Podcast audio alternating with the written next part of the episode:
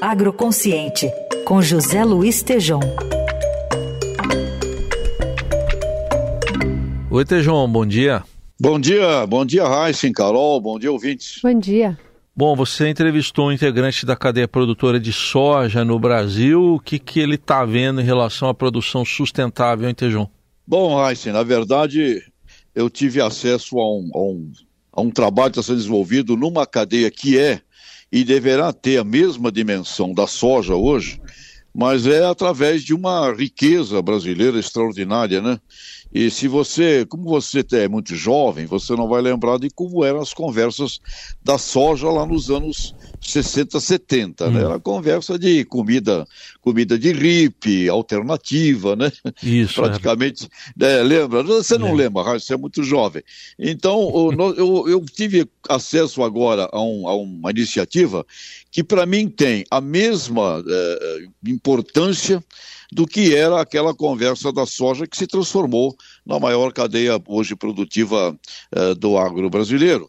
E essa, e essa nova cadeia produtiva, ela é também uma cadeia de, de um vegetal proteico. E é da macaúba, uh, macaúba, uma árvore oleaginosa uh, que, nativa brasileira e que permite, na, no campo, cerca de oito vezes mais produtividade nos frutos que ela gera e a nível da, da, do processamento industrial, um aproveitamento também 15 vezes superior comparado ao da própria soja. Então, essa iniciativa, eh, fiquei muito entusiasmado com essa perspectiva toda e eu entrevistei o vice-presidente da Soleão, que está fazendo isso lá na região de João Pinheiro, Minas Gerais, e eu queria, vamos ouvir o Felipe Morbi, que vai nos explicar esse projeto muito interessante, Heisen, por favor.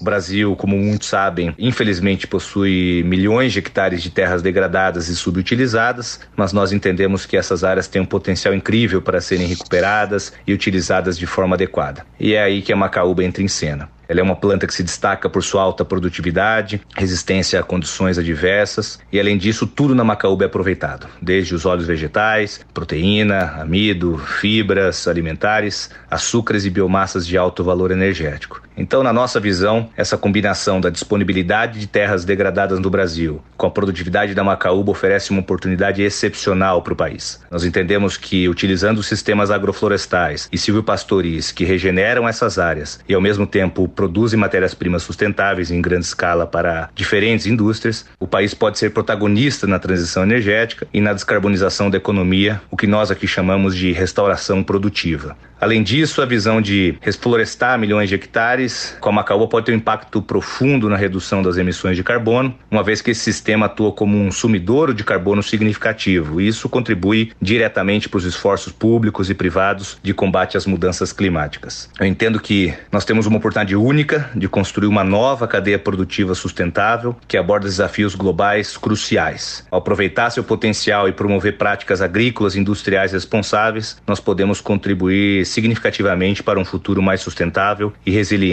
para a nossa sociedade. Então é isso, Raíssa e Carol, uma cadeia produtiva em formação com uma, uma árvore né, nativa brasileira, e, esse, e o pessoal da Solé, o Felipe me informou, eles já estão trabalhando com banco de germoplasma, ou seja, melhoramento genético, e já com 700 hectares, 300 mil árvores, e o objetivo é um programa aí para relevar o Brasil a uma oferta dessa proteína vegetal riquíssima e sustentável. E também, Heisen, é, como uma alternativa importante para o querosene da aviação, porque na Europa e Estados Unidos é proibido a utilização do, do para querosene de, de, avião da palma, né?